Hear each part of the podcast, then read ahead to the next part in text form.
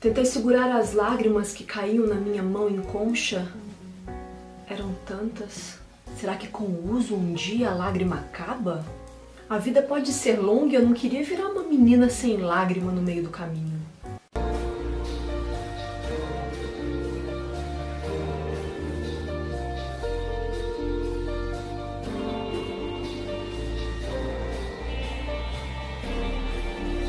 Olá, meu nome é Janaína, você está no canal Nina e suas letras e senhoras e senhores, hoje vamos falar do livrito O Peso do Pássaro Morto. 195 páginas, edição organizada pela editora Nós e selo Edite. A obra foi publicada em 2017. É o livro de estreia de Dona Aline Bey. E anotem esse nome, Aline Bey, um grande nome da literatura contemporânea. A Aline nasceu em São Paulo em 1987, é formada em letras e artes cênicas. Com essa obra em questão, ela ganhou o Prêmio São Paulo de Literatura em 2018, na categoria Melhor Romance de Autor com menos de 40 anos. Eu assisti algumas entrevistas da autora e fiquei fascinada em saber como nasceu essa história e como foi o processo de construção dessa narrativa que me arrebatou. E o livro ele surgiu a partir do título. Aline Bay comenta que ela estava andando e de repente vem à sua mente a frase o peso do pássaro morto. E ela imediatamente anota porque ela sente, ela percebe que é uma frase potente. E vejam só, um tempo depois veio se tornar o título deste livro. Em uma dessas entrevistas, a Aline resgata algumas memórias da infância. Ela fala, inclusive, de ter tido um pássaro em casa e esse pássaro ter morrido em sua mão.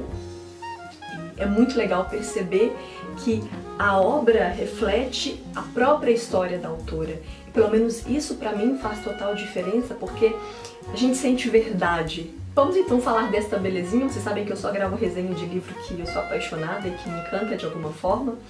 Este livro ele é dividido em nove capítulos. Cada capítulo é composto por uma idade da personagem. A Aline Bay ela conta que essa estrutura, que essa escolha por marcação de personagem aconteceu inspirada em um livro do Carrascosa que se chama Aos 7 e aos 40, que eu já quero ler também.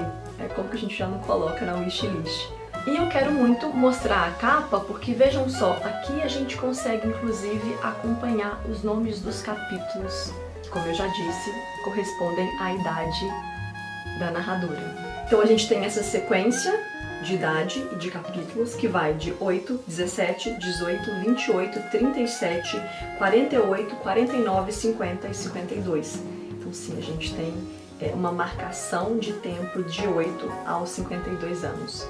O Peso do Pássaro Morto é um romance de formação que foca nas perdas e nas dores de uma mulher, que na verdade a gente começa conhecendo a menina, porque a história ela se dá início a partir dos oito anos de idade dessa personagem e eu particularmente é, fiquei encantada e fascinada com essa fase da infância.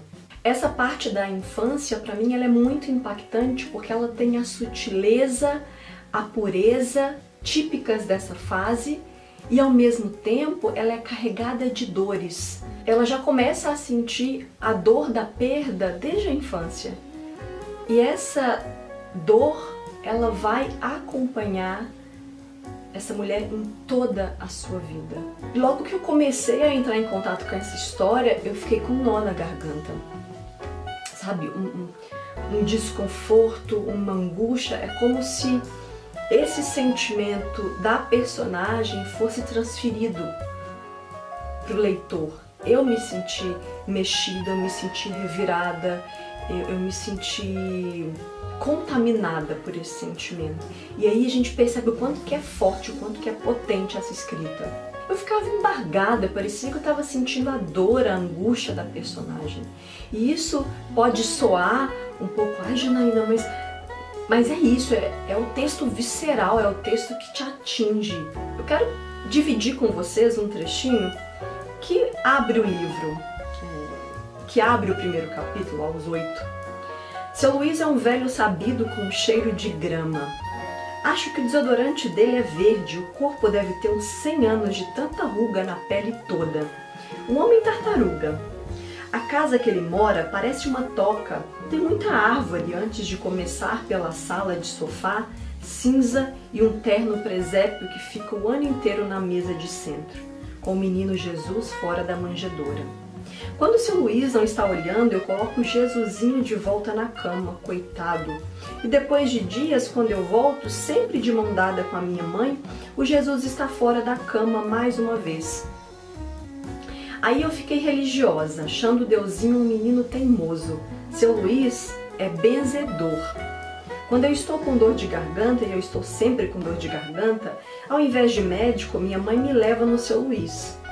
E vocês percebem que, tem uma simplicidade essa narrativa, mas ela tem uma construção muito poética. E por que, que eu, eu me conectei tanto com, com essa fase da infância? Porque a minha, eu me resgatei com a minha infância, porque minha mãe também tinha o hábito de me levar para benzer. Enquanto ela descrevia o seu Luiz, eu já me lembrava do senhor que minha mãe me levava. E quando ela fala também da fase da escola, o que, o que ela sofria na escola, que hoje é intitulado bullying, eu também consegui me conectar, eu também consegui me identificar, me ver ali. É sensacional, gente. O fato é que Dona Aline bem me teletransportou para essa história. Ponto. Eu, eu não consigo nem explicar muito bem esse meu sentimento. Vocês perceberam que eu não falei qual que é o nome dessa personagem narradora? Porque ela é desnomeada, ela não tem nome. E esse fato, ele traz uma atmosfera única e ele proporciona inclusive uma certa transcendência do leitor para com o texto. Porque essa narradora, ela pode ser eu, ela pode ser você, ela pode ser todas nós porque no fundo todo mundo vai tendo perdas ao longo da vida e vai passando por sofrimentos. Como é um romance de formação, obviamente existe uma passagem temporal, uma passagem de tempo, a gente vai acompanhando todos os traumas sofridos pela personagem e nesse momento é como se a narrativa ela fosse uma câmera e a gente fosse seguindo, filmando essa personagem, filmando os, os trajetos e os lugares pelos quais ela passa. E, e é muito legal porque isso é mesmo cinematográfico. E eu fico pensando no quanto a formação da Aline Bay foi importante para essa história. Porque, como eu já disse, ela é formada em artes cênicas e eu não acredito que essa construção ela tenha sido aleatória, muito pelo contrário, ela se dedicou muito e ela pensou em cada detalhe que aqui está presente. Eu não posso deixar de falar sobre o trabalho de linguagem que a Bay desenvolve aqui dentro, porque ele é realmente é, muito bem desempenhado. Por exemplo, quando a gente lê o capítulo 8, que é relativo a, aos oito anos da personagem, essa fase da infância, a gente consegue perceber que é uma menina que está narrando. Está muito claro que é uma criança. Depois quando ela passa pela fase da adolescência, 17 anos, essa linguagem já muda, 18, 28, 37.